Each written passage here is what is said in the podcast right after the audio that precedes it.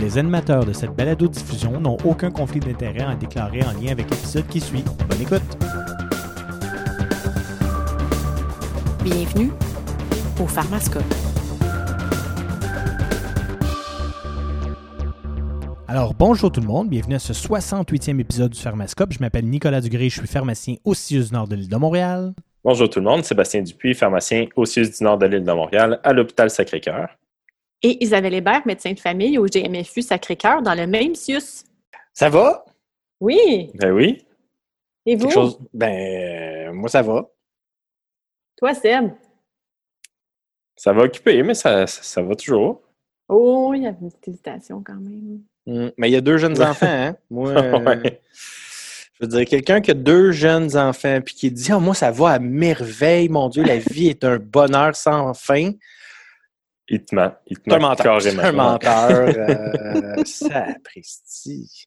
Fait que, outre euh, toutes ces bêtises, il est maintenant temps de revenir aux choses sérieuses et à l'influenza. Donc, on se rappelle qu'on a fait déjà deux épisodes sur l'influenza. Le premier, où on a abordé plus euh, ben, la présentation clinique et l'évaluation du diagnostic, je dirais, avec euh, les différentes définitions de syndrome d'allure gri- grippale et ce que ça implique, n'est-ce pas? Mhm. Ouais. Euh, le deuxième, on a parlé vraiment plus du traitement et de ses bénéfices euh, limités. Donc, en moyenne, on se rappelle grosso modo une journée de diminution de durée des symptômes, peut-être des bénéfices qui étaient légèrement plus importants chez des gens plus malades ou plus vieux ou plus ci ou plus ça. Mais on se rappelle, contrairement à la fameuse indication recommandée d'utiliser les traitements seulement ou principalement chez les patients à risque de complications, la littérature scientifique évalue à peu près pas ces gens-là. Puis la littérature scientifique ne montre absolument aucun bénéfice dans les études randomisées contrôlées sur le risque d'hospitalisation, de pneumonie ou de décès. Fait tout ça est un peu incohérent. On se rappelle quand même que ce que ça nous montre aussi, veut, veut pas, c'est que le taux de complications en question à l'influenza, même chez des patients plus malades, plus vieux aussi ou ça, ben visiblement, il reste, faible. Mhm. Parce que, tu sais, on en avait, là, je me souviens, je pense que l'étude qui était peut-être la mieux adaptée aux recommandations, c'était l'étude là, dont Seb nous a parlé, où on avait un bras baloxavir, un bras celtamivir, puis un bras placebo, chez des patients qui avaient des facteurs de risque de complications. Puis, tu sais, mettons, la mortalité, ben il y avait un décès tout bras confondu dans l'étude. Fait que c'est sûr, c'est impossible de démontrer une diminution de la mortalité quand personne meurt. Hein? Mhm. Bien d'accord. Fait que, bref. fait que euh, maintenant, on serait rendu à parler de prophylaxie, de traitement oui. préventif de l'influenza.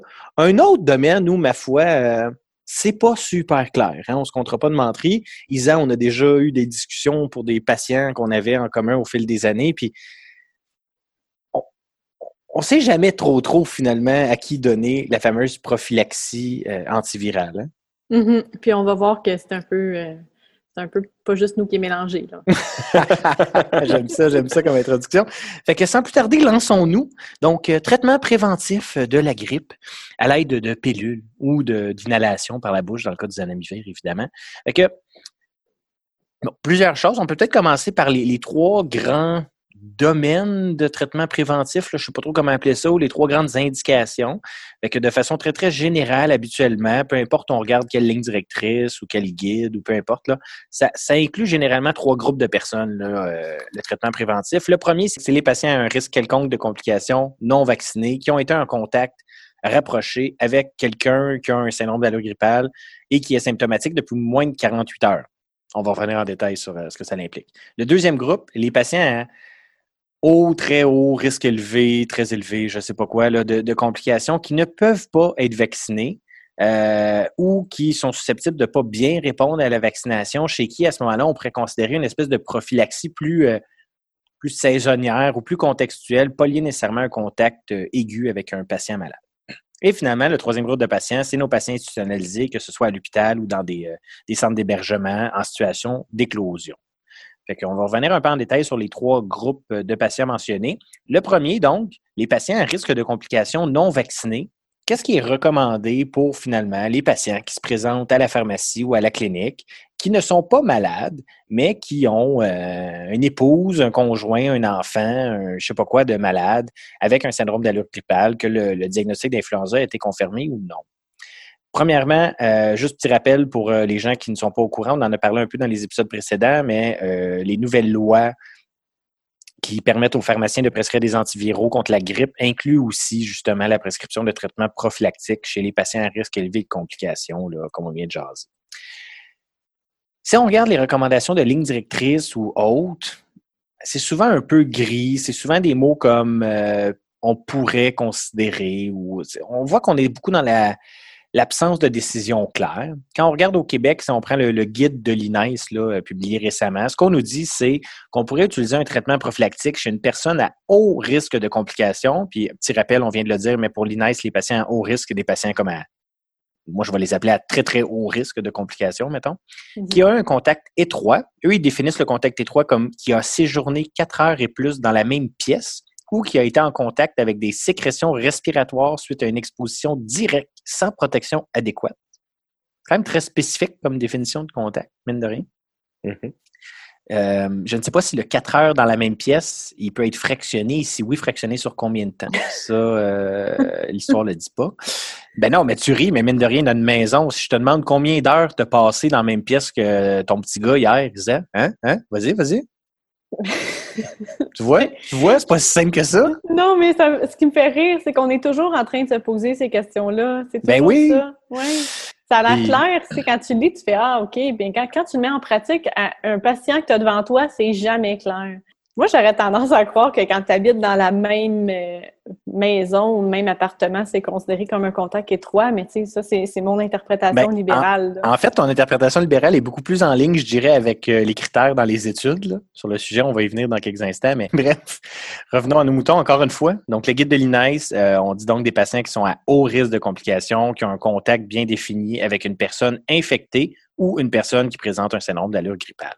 Alors, Qu'est-ce qu'on sait dans les faits sur la prophylaxie antivirale en cas de contact? Fait que, mine de rien, on a quand même des études randomisées, contrôlées.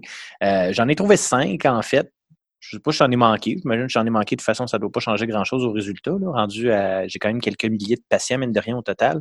Donc, euh, je veux pas passer en détail sur la méthodologie, puis les si, puis les seuils. Ils ont chacun leur particularité. Je vais faire un petit résumé euh, le plus rapidement possible. Donc, euh, il y a eu une mode, clairement, au début des années 2000. Euh, première étude en 2000 de Kaiser et collaborateurs. 575 participants non vaccinés. il y a des petits mots sur lesquels je vais revenir au fur et à mesure parce que c'est quand même récurrent dans les études. Fait que non vaccinés, fait que ça, ben, on n'aille pas ça. Qui ont été en contact étroit avec un cas de syndrome d'allure grippale en saison de grippe. Évidemment, dans toutes les études dont je vais vous parler, il y avait un critère de il faut qu'il y ait de la grippe dans les parages. Puis dans ce cas-ci, ça prenait des cas index, donc des cas qui étaient malades depuis moins de quatre jours. On a randomisé les 575 participants à du zanamivir ou à un placebo à la dose prophylactique reconnue de 10 mg une fois par jour pendant, dans ce cas-ci, seulement 5 jours. On les a suivis pendant 10 jours et qu'est-ce que ça a donné? On a regardé les syndromes d'allure grippale, fait que pas des diagnostics confirmés d'influenza. Dans le groupe placebo, 6,3% des gens ont développé un syndrome d'allure grippale. Dans le groupe zanamivir, seulement 4,8% pour une légère différence de 1,5% et un NNT à 67. OK. Puis là, on ne parlait pas de personnes à risque de Non, pas du tout. C'est monsieur, madame, tout le monde. Euh, c'est souvent, en fait, majoritairement des adultes de 25-35 ans. Ce n'est pas des groupes de population particuliers. Mm-hmm. Fait qu'ici, je dirais un bénéfice peu impressionnant.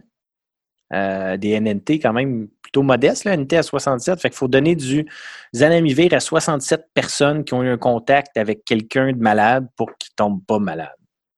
C'est pas fou, je trouve. Là. Mais bon. Deuxième étude, dans le New England, toujours en 2000, par Aiden et collaborateurs. Euh, dans ce cas-ci, puis là, les, autres études, c'est beaucoup ça, en fait, c'est des études randomisées contrôlées en grappe. Donc, on randomise pas les individus, on randomise les maisons ou les familles. On randomise pas vraiment le, building, c'est plus les gens qui habitent dedans, évidemment. Donc, euh, ce qu'on fait, c'est qu'on prend des maisonnées, on découvre des gens qui sont malades, donc on appelle les cas index. Euh, dans l'étude d'Aiden, ça prenait des gens qui sont malades depuis moins de 36 heures. Puis là, ben, on randomise euh, les individus qui habitent dans la même maison à un traitement antiviral ou un placebo. Fait que toutes les autres études dont je vous parlais, généralement, ça ressemble un peu à cette méthodologie-là. Dans l'étude de Hayden, euh, c'était du zanamivir. Euh, là, ce qu'on a fait, c'est qu'on a randomisé dans ce cas-ci à la fois le cas index et à la fois les membres de la famille. Fait ce que je veux dire par là, c'est que tu habites dans une maison, tu as un conjoint, une conjointe, des enfants, il y a quelqu'un qui tombe malade avec un syndrome d'allure grippale, bien, on randomise la personne malade aux doses de traitement ou un placebo de zanamivir, puis on randomise le reste de la maison aux doses prophylactiques de zanamivir ou au placebo. Fait que les posologies pour le traitement, c'était le classique 10 mg deux fois par jour pendant cinq jours, et pour la prophylaxie, le classique 10 mg une fois par jour pendant 10 jours. Dans cette étude-là, on avait à peu près 15% des gens qui étaient vaccinés contre la grippe, pas beaucoup. Euh, puis on les a suivis pendant deux semaines. Qu'est-ce que ça a donné? Euh, dans les maisons où on a reçu le placebo, 19% des maisons ont eu au moins un autre cas de personnes malades avec un syndrome d'allure grippale. Dans les maisons où on a donné du zanamivir, seulement 4% des maisons ont eu au moins un autre cas de personnes malades. Fait ah, ça hein? comme, euh, comme concept? Fait que quand même, euh, pas mauvais. Puis quand on regardait vraiment même les, euh, les cas index confirmés avec de l'influenza, fait que c'était des gens qui étaient testés, évidemment, on a eu 29% des familles des maisons où il y a eu un autre cas, puis 6 seulement avec le zanamivir, contrairement. Le, 29% c'était avec placebo, et 6% seulement avec le zanamivir pour un NNT de famille à traiter de 5. Si j'essaie de mettre ça dans des mots en français, ce que ça veut dire, c'est si au moment d'un diagnostic euh, clinique d'influenza, on décide de traiter l'ensemble de la famille avec une dose prophylactique d'antiviral, ben on diminue les chances que ces gens-là attrapent la grippe, comme de fait. Puis, euh, quand on prend même les cas index qui sont seulement avec un diagnostic confirmé, ça nous donne un NNT de famille à traiter de 5, ce qui est quand même pas mauvais, je dirais. Mm-hmm. Hmm.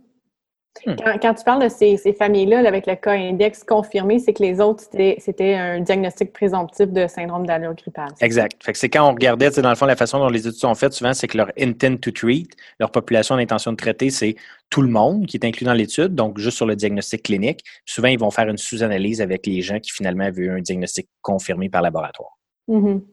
Évidemment, ben, les chiffres sont un peu plus impressionnants quand on prend les patients qui avaient vraiment l'influenza, parce que ça veut dire que les autres n'avaient pas l'influenza, avaient une autre cochonnerie, et on s'attend probablement à pas grand-chose d'un antiviral, n'est-ce pas? Ouais. Euh, troisième étude, étude de Welliver dans le JAMA en 2001. Euh, fait contexte un peu similaire. On avait 377 patients index avec un syndrome d'allure grippale depuis moins de 48 heures. Dans ce cas-ci, par contre, on ne les a pas traités. Donc, les gens qui étaient malades, on leur offrait rien d'antiviral. De, Puis, on a randomisé leur famille à de 75 mg une fois par jour ou un placebo pendant 7 jours. Encore une fois, à peu près 10 à 15% des gens qui étaient vaccinés. On les a suivis pendant trois semaines. Puis, quand on regarde les syndromes d'allure grippaux chez les membres de la famille, 7,4% des gens avec le placebo en ont développé un, contre seulement 0,8% des gens ayant reçu le celtamivir pour un NNT de 16.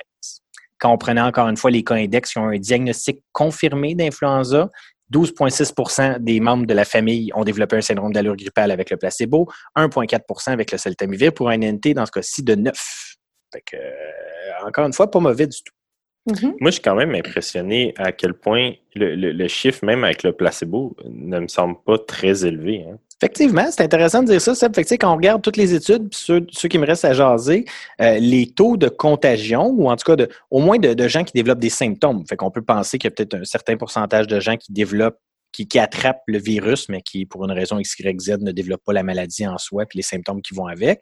Mais le taux de, symptômes, c'est grosso modo quelque part entre 10 et 15% dans toutes les mm-hmm. études mais tu sais, on se rappelle, hein, la, COVID-19, on a encore des choses à apprendre, mais quand on regarde les meilleures données disponibles sur le taux de contagion dans les maisons, justement, on se tenait quelque part autour de 15-20% Oui. Euh, j'achève, j'achève, j'achève. Fait que prochaine étude, étude de 2002, toujours dans la même mouvance de Monto. 487 euh, cas index, non traités, ceux-là non plus. Fait que eux, on leur offrait rien. Puis des patients qui étaient symptomatiques depuis moins de 36 heures. Fait que c'est un critère hein, qui revient beaucoup. Il faut que le cas index soit symptomatique depuis pas super longtemps parce qu'on se dit que ça fait longtemps puis que la personne euh, à qui on veut offrir une prophylaxie, ben soit elle l'a déjà attrapé puis qu'elle n'est pas encore malade, ou soit qu'elle ne l'a pas attrapé puis qu'elle ne va pas l'attraper. le temps d'incubation est passé puis tout. Tranquillement, pas vite, c'est ça. Fait que, euh, donc, je reviens, étude de Monto, 87 cas index non traités et symptomatiques depuis moins de 36 heures. On a encore une fois randomisé les membres des familles à du zanamivir ou un placebo aux doses prophylactiques classiques pendant 10 jours. Toujours un taux de vaccination plutôt faible, 5 à 10% des gens qui étaient vaccinés. Puis quand on regarde euh, les influenza, dans ce cas-ci, regardez vraiment les influenza confirmés comme issu et non juste les syndromes d'allure grippale. 9% euh, des patients ayant reçu le placebo ont développé l'influenza, contre 2% des patients ayant reçu le zanamivir pour un NNT autour de 15. Finalement, dernière hmm. étude, Euh, l'étude de beaucoup plus récente, dans ce cas-ci, 2020, dans le New England Journal of Medicine, euh, sur le baloxavir. Donc, ils ont fait le même genre d'études que, euh, qui avait été faite dans le passé. Donc, 545 cas index avec une influenza confirmée dans ce cas-ci. Il y avait des tests de détection rapide d'influenza dans l'étude, fait qu'il était capable de savoir le diagnostic en quelques minutes. Fait que 545 cas confirmés. Euh, il n'y avait pas de critères, eux, de délai depuis le début des symptômes, mais quand on regarde les données dans les fonds, on voit que la majorité des patients, à peu près 75% étaient symptomatiques depuis moins de 24 heures. On les a traités, eux, avec du baloxavir et on a randomisé les membres de leur famille à du baloxavir ou à un placebo. Le baloxavir, on a parlé l'autre fois, c'est une dose seulement. Des taux de vaccination un peu plus élevés, 30 à 35% des gens qui étaient vaccinés. Puis on a suivi tout ce beau monde-là pendant 10 jours. L'issue, on a regardé l'influenza confirmée. On a eu 13,6% des patients sous placebo qui ont développé l'influenza contre 1,9% des patients ayant reçu le baloxavir pour un NNT à 9. Fait bref, plusieurs études, des études toutes construites un peu dans le même sens. Oui, par contre, quand on regarde les traitements, quand on regarde la façon de mesurer les issues, quand on regarde le traitement qu'on a donné ou pas aussi à la personne index, à la personne malade à la base, il y a des variations beaucoup, mais ultimement, quand on regarde les résultats, c'est pas mal tout le temps pareil. Fait que des NNT mmh pour prévenir une influenza, quelque part autour de 9, 10, 15 peut-être selon l'étude, euh, des taux d'influenza dans les groupes placebo, toujours, comme on vient de le dire, autour de 10-15% puis dans le groupe traitement, toujours quelque part entre 1 et 2% fait que ça se maintient. Là. Je pense que la, réponse à la question est-ce qu'il y a un bénéfice à donner un traitement antiviral prophylactique à des contacts, je pense qu'on la connaît. Je pense que la réponse est oui. Mm-hmm. Euh, puis là, évidemment, c'est une balance de risque-bénéfice. L'autre affaire que je veux quand même rappeler, c'est, je l'ai dit à chaque étude, mais les taux de vaccination étaient quand même bas. Fait que est-ce que si cette année, on le sait, le taux de vaccination risque d'être euh, pas pire, je vais dire, pour la grippe au Québec. Euh, fait qu'est-ce que le bénéfice de, de prophylaxie antivirale va être moins élevé? On pourrait le penser, mais je n'ai pas de données à l'appui. Fait que là, l'affaire qui, personnellement, je trouve vraiment perturbante quand je regarde ces chiffres-là, c'est que j'ai l'impression que dans les faits, là, je sens que, je, sais pas, envoyez-moi des plaintes pour vrai quelque chose, on dirait que ça me ferait du bien, parce que je me sens vraiment tout seul dans mon univers. vous allez me dire que ça n'arrive pas rarement. Euh, je sais où tu t'en vas, là. Mais pensez-y, là. OK? Fait que je recommence. En gros, si on donne un antiviral de façon préventive à des proches de quelqu'un qui a un syndrome d'allure grippale ou un diagnostic d'influenza confirmé depuis, puis qui est symptomatique depuis pas très longtemps, on a un NNT pour sauver une influenza quelque part autour de, je vais faire un chiffron à 10. Ce que ça veut dire, c'est si j'offre le traitement à 10 patients proches, ben, je vais me sauver un épisode d'influenza. Un épisode d'influenza, mine de rien, c'est quand même pas bénin. C'est plusieurs jours où tu te files comme le yaub. Là. Seb nous disait euh, dans le dernier épisode, se faire passer dessus par un train? Je veux dire, c'est genre d'affaire que tu veux pas d'envie de faire passer dessus par un train, me semble? Fait que, un NNT, somme toute, pas mauvais. Évidemment, quand on regarde les comptes, par contre, bon, il y a un coût associé à donner à 10 personnes un traitement antiviral. Les effets secondaires, on en a parlé déjà dans le cadre des traitements. Là, c'est des doses un peu moins élevées, les doses prophylactiques. Fait que, généralement, honnêtement, dans les études, on ne réussissait pas à observer vraiment des fins indésirables plus que le placebo de façon générale, là, mais bon, c'est pas inattendu. Puis là, l'affaire qui me perturbe vraiment, c'est que du mot, dans les faits, quand je regarde les bénéfices de donner un traitement préventif aux membres d'une famille, par exemple, de quelqu'un qui a l'influenza, versus, dans les faits, donner un traitement antiviral à quelqu'un devant moi qui a l'influenza, c'est plus payant de le donner à l'autre. Désolé pour vous, il est trop tard. Mais pour vos enfants, votre conjoint, conjointe, on préfère quelque chose. non, mais c'est spécial quand même parce que on se rappelle, là, on a parlé dans l'autre épisode, mais de donner un traitement antiviral contre l'influenza à quelqu'un qui a l'influenza, qui a un syndrome d'allure grippale, le bénéfice était très, très modeste, là, right? Donc, euh, une diminution des symptômes de peut-être une journée. Aucune diminution démontrée sur le risque de complications d'hospitalisation de ci, de ça. Mm-hmm. Alors que là, je peux sauver quelqu'un carrément d'avoir l'influenza. Je comprends qu'avec un NNT, mettons, à 10, ben, tu as 9 chances sur 10 que l'antiviral prophylactique ne te serve à rien. Mais. Ultimement, par rapport au bénéfice de traiter quelqu'un qui l'a, il semble que. Qui va sauver une demi hein? à une journée de, ben, symptômes. c'est ça. Ah oui, pour ça, je suis d'accord. Fait que, ça, c'était les évidences disponibles sur, euh, bref, l'utilisation du traitement antiviral prophylactique. J'aimerais apporter votre attention, par contre, sur euh, le guide de l'INES.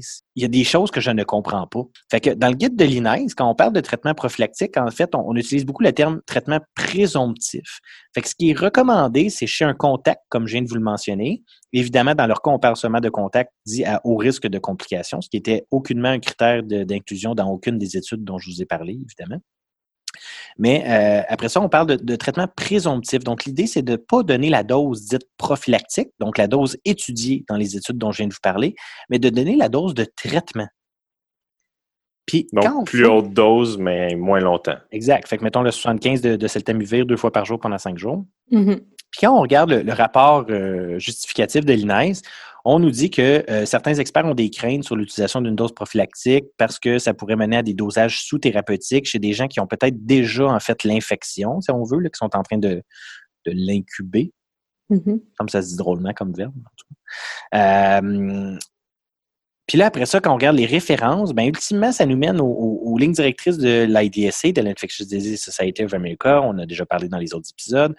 Euh, puis quand on regarde les dites lignes directrices de l'IDSA, en fait, ben, on a quelque part une phrase qui dit certains experts, effectivement, recommandent de donner des doses thérapeutiques pour, par crainte de dosage sous-thérapeutique. Puis la phrase suivante dans le guideline de l'IDSA, c'est cette intervention n'a jamais été évaluée d'aucune façon dans une étude clinique.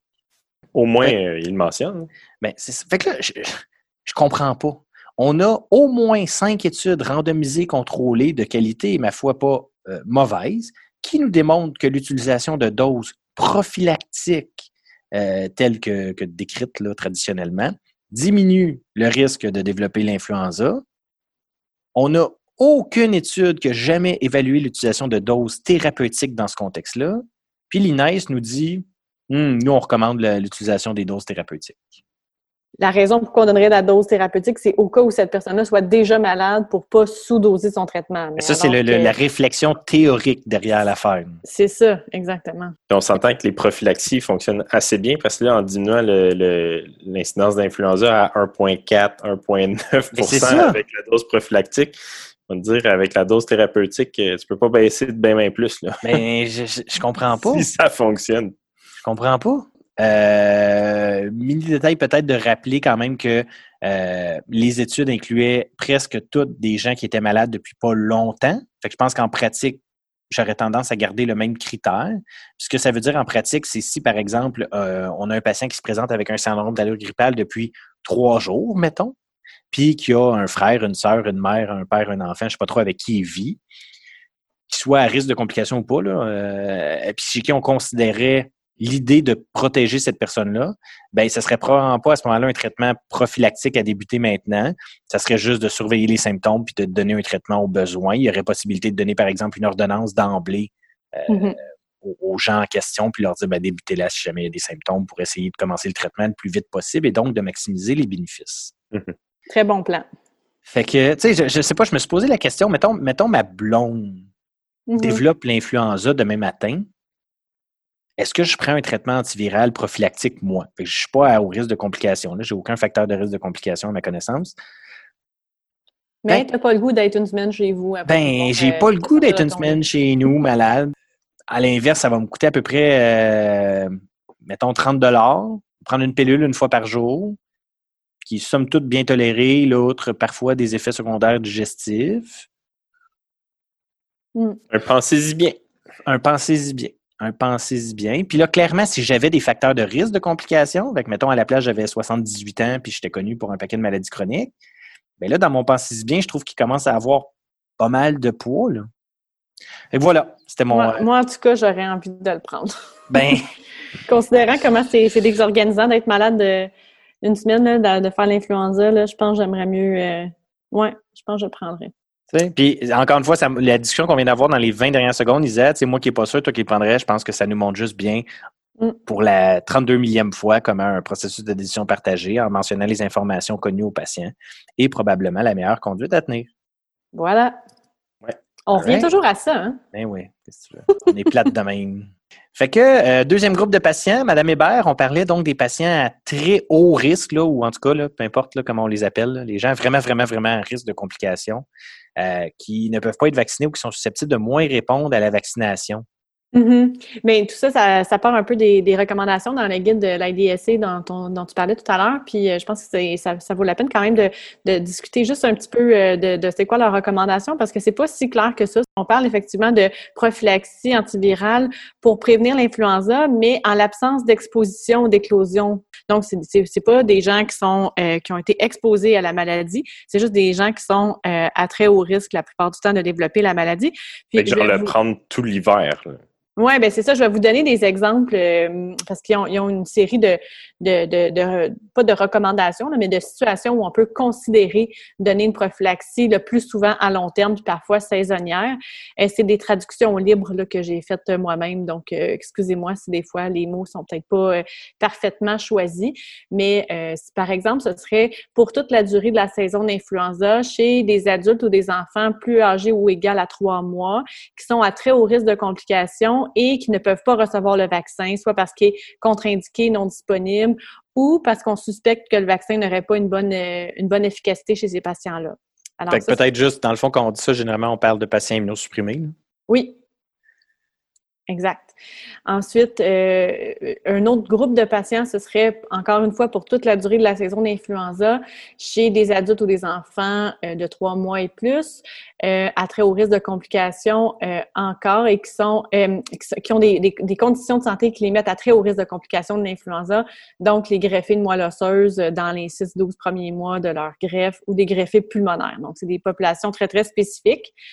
Euh, mais qui sont euh, évidemment au risque à très haut risque de complications dans ces cas-ci, donc qui font la différence euh, ici. Ensuite, on aurait aussi une situation où on pourrait le donner pour une courte durée en association avec la vaccination chez les adultes ou encore une fois des enfants de trois mois et plus qui sont à haut risque de complications, qui ne sont pas encore vaccinés mais euh, qui, chez qui on s'attend à ce que le vaccin soit efficace et où le vaccin n'est pas contre-indiqué, en présence d'activités grippales dans la communauté.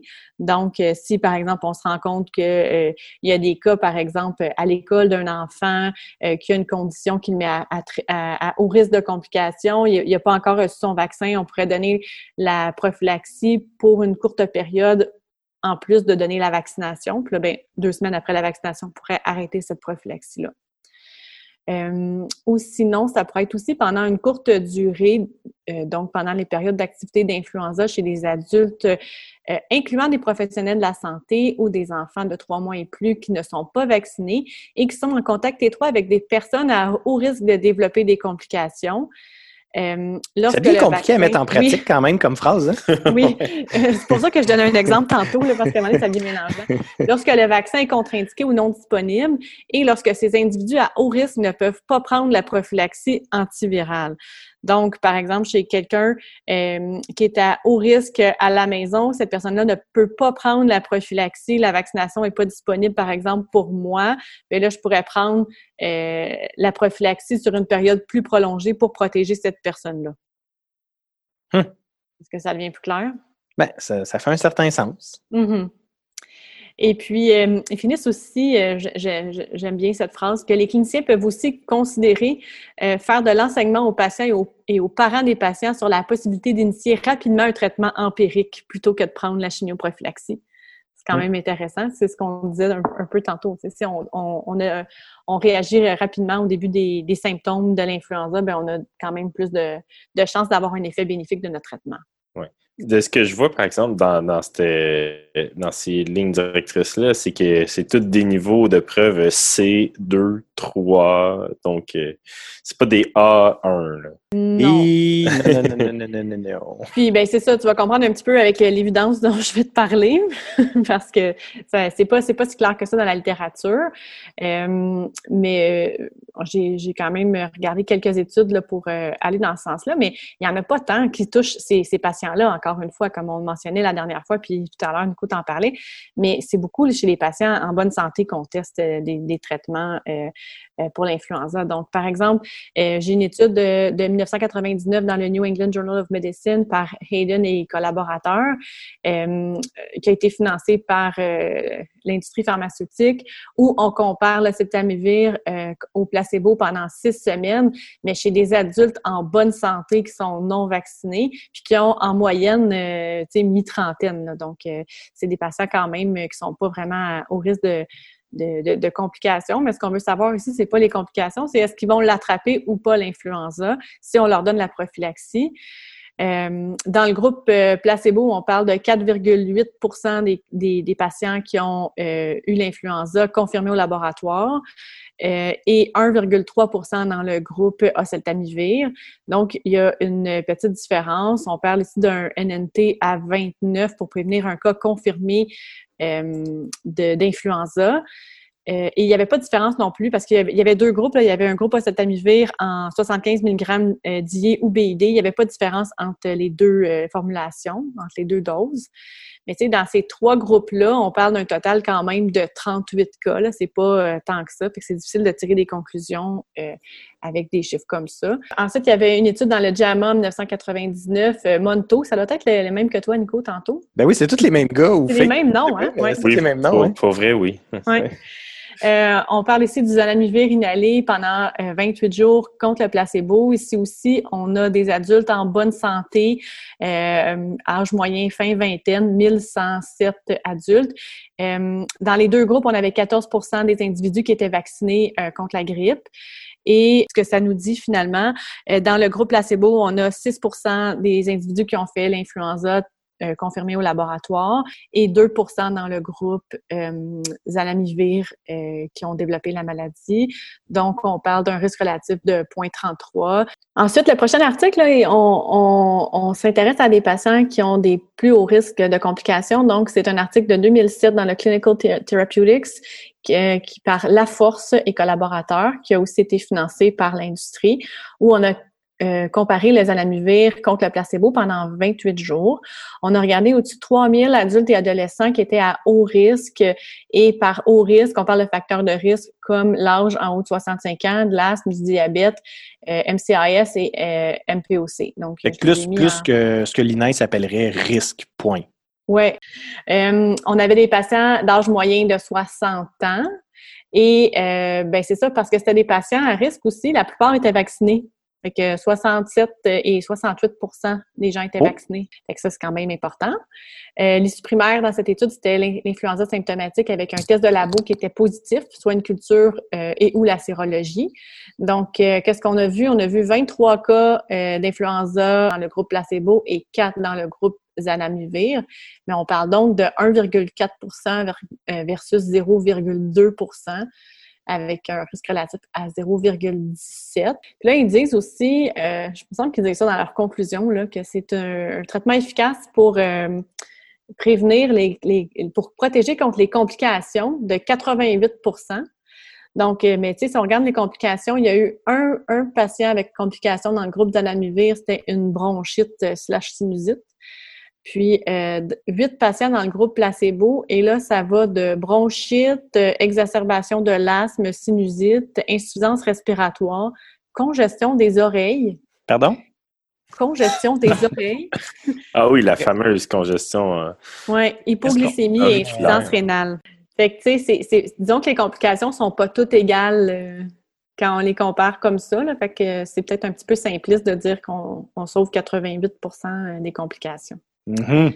Mais quand même, c'était une population qui était plus à risque, puis on voit qu'il y avait quand même un, plus petit nombre de, cas d'influenza dans le groupe euh, Zanamivir. Mais ce qu'on voit surtout, encore une fois, un peu comme on l'a dit pendant la discussion sur les traitements tantôt, c'est l'influenza, heureusement, en fait, fait juste peu de complications. Fait que c'est dur dans des études où tu as un nombre de patients limité de réussir à sortir quelque chose sur les complications. Mm-hmm.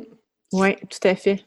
Puis ici, on parle de 28 jours aussi, on ne parle pas de la saison complète. Là. Euh, donc, euh, tu sais, d'extrapoler ça à la saison complète, ben, je ne suis pas prête à faire ça. Euh, quatrième étude dont je voulais vous parler rapidement, une étude de 2012 où là, on a des patients adultes et pédiatriques, surtout adultes, mais un peu pédiatriques aussi, qui ont eu des greffes de moelle osseuse ou d'organes solides. Euh, donc rein, foie, qui ont pris le celtamivir pendant 12 semaines, donc une période un petit peu plus prolongée, qui était aussi une étude financée par l'industrie. 40 des, des patients étaient vaccinés et ici, on n'a pas eu de différence significative dans les supprimaires, qui étaient l'influenza confirmée au labo.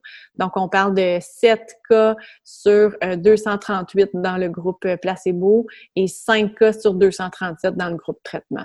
Bon, ça ne leur aura pas donné grand-chose. Non, non, non. Puis finalement, si on regarde une étude pour euh, une durée un petit peu plus longue, mais là, c'est intéressant parce que leur but, c'était même pas de voir si on sauvait des cas d'influenza. C'est une étude de, Thaïlande de 2013.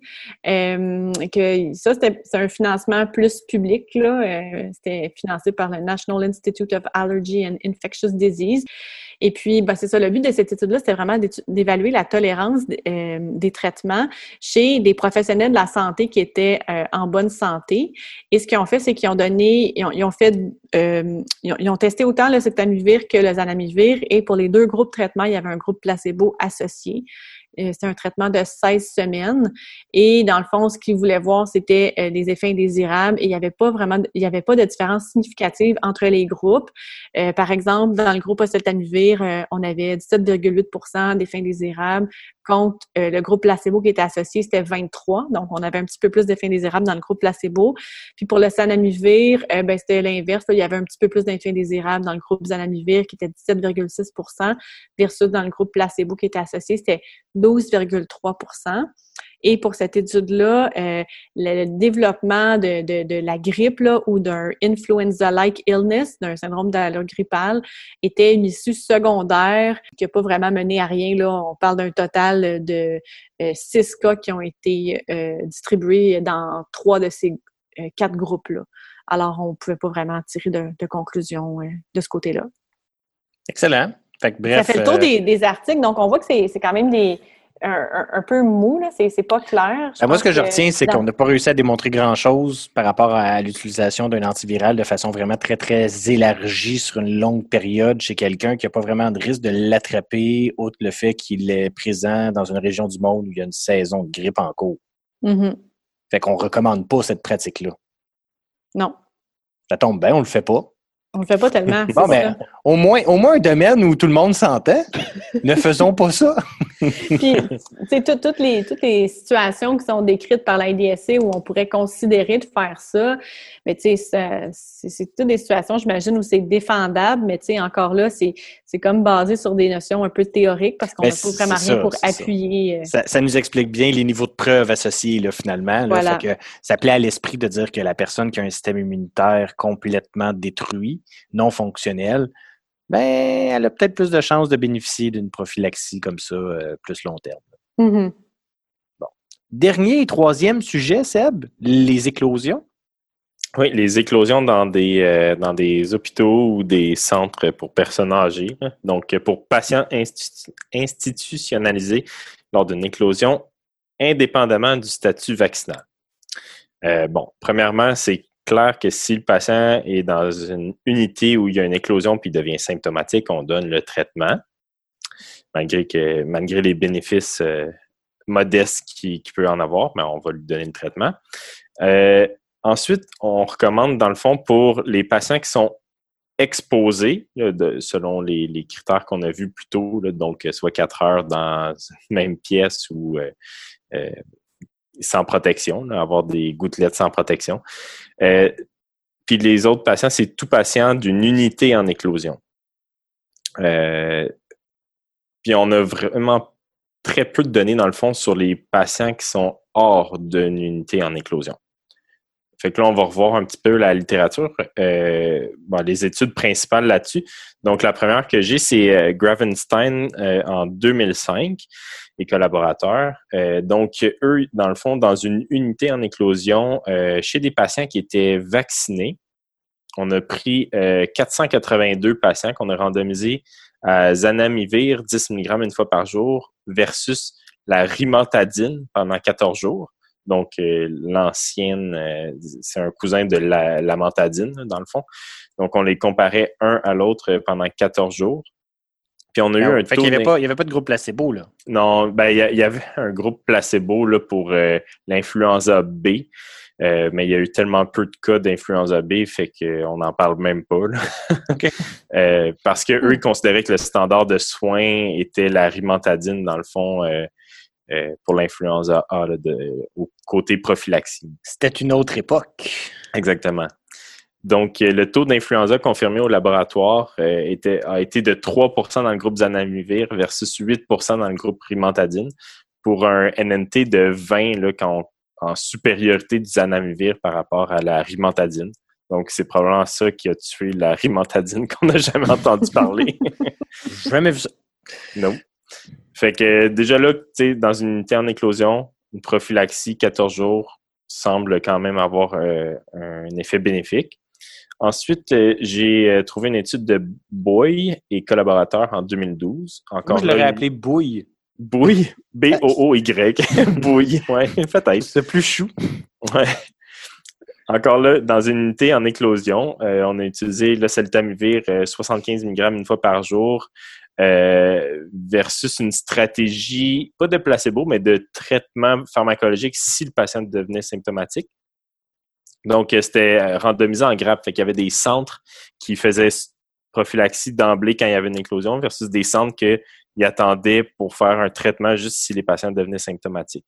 Okay, fait qu'il n'y a pas de groupe placebo, mais en même temps, si tu prends les groupes où on attendait que les patients tombent malades, ça C'est quasiment ça. Ça ressemble.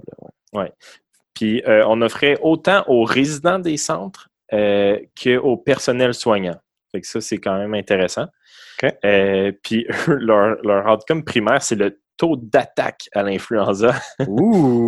qui, qui, a été de 23% dans le groupe euh, oseltamivir versus 36% euh, dans le groupe euh, bon, traitement seulement si symptomatique, donc pour un NNT à 8. Donc, on a aussi, euh, ça c'était pour les résidents, puis pour le, on avait une tendance pour le, le, personnel soignant, mais c'était dans l'étude, là, il manquait de puissance pour ça, probablement parce qu'il y a moins de personnel soignant que de, de résidents. Ah, ben ça, hein, on... c'est ce qu'on on entend dire. C'est ce qu'on entend dans les médias. Hein? Ben oui. Mais quand même, il y avait des taux d'influenza quand plus, plus euh, impressionnants là, que dans les autres études. Effectivement, on voit que quand on parle d'unité d'éclosion, puis là, probablement que, tu sais, je suis pas sûr à quel point ça vaut la peine de regarder ça dans les études, parce qu'après ça, comment on fait pour appliquer ça en pratique dans un établissement précis?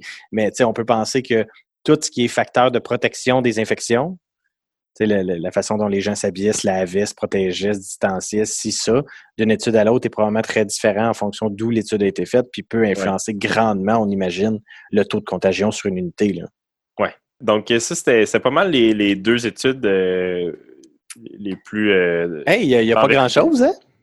Pour, euh, pour nous montrer qu'il y, a quand même un effet là, de donner une prophylaxie antivirale aux patients qui sont dans des, dans des unités en éclosion.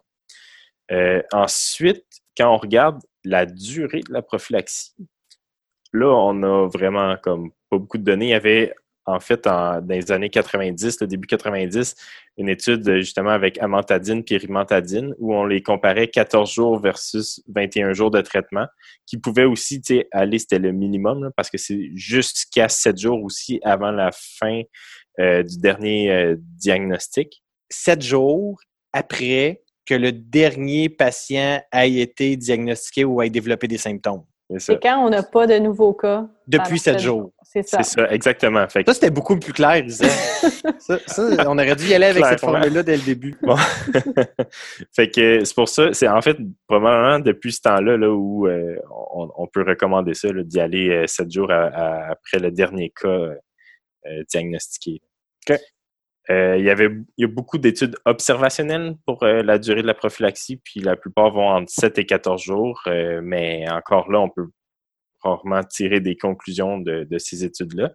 il y en a une qui est intéressante, là, qui est sortie récemment en 2020, puis qui se demandait justement c'était quoi la durée de prophylaxie idéale. C'est Le Pen et collaborateurs.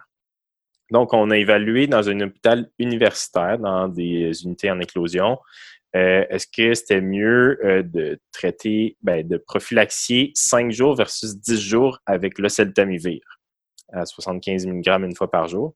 Donc, on a randomisé 222 patients exposés à à, l'influenza qui nécessitait une prophylaxie. Puis l'incidence d'influenza a été de 1,8% dans le groupe 5 jours versus 0% dans le groupe 10 jours. C'était une étude de non-infériorité, donc ça rencontrait les critères de non-infériorité, mais en même temps, le nombre de cas est tellement petit que c'est assez difficile mais visiblement, tu sais, leur, taux d'infection est vraiment plus bas que ce que tu as mentionné, par exemple, dans, tes études avant, là, même ceux qui recevaient le, médicament en question. Fait que visiblement, tu sais, quand on parlait d'un milieu à l'autre, probablement que tout ce qui est fait autre que juste les pilules a une grosse influence. Je pense qu'on a un bel exemple ici. Oui, clairement. Oui, parce que dans, là, c'est un hôpital euh, universitaire, c'est pas un centre d'hébergement. Euh, un centre d'hébergement, c'est un milieu de vie, il y a plus de contact entre les patients. Ça, hôpital universitaire va avoir des règles généralement beaucoup plus strictes aussi. D'autant plus qu'on compare 2005, mettons, à 2020. Mm-hmm, oui. Intéressant. Oui, fait que c'est pas mal ça que j'ai euh, côté prophylaxie là, dans des unités en éclosion. Aïe, aïe, aïe. Ben, ben, ça fait le tour, mine de rien, hein, de notre petit épisode rapide sur euh, le traitement prophylactique de l'influenza. Ben oui, on mm-hmm. pensait que ce serait plus rapide que ça. bon, ben excellent. Fait que petit message habituel en terminant. Euh, si vous avez des questions, des commentaires, des critiques, si vous voulez m'envoyer des plaintes sur euh, les bénéfices supérieurs au traitement préventif par rapport au traitement curatif des antiviraux en influenza, on vous invite à le faire via n'importe quel média qu'on utilise de façon, ma foi, exceptionnelle, soit Facebook, Twitter, Instagram, Gmail. fait que, ben c'est ça. On se parle bientôt. Parfait. Oui, salut. Ciao. L'information contenue dans cette balado-diffusion est à titre indicatif seulement et ne remplace en rien l'avis ou le jugement d'un professionnel.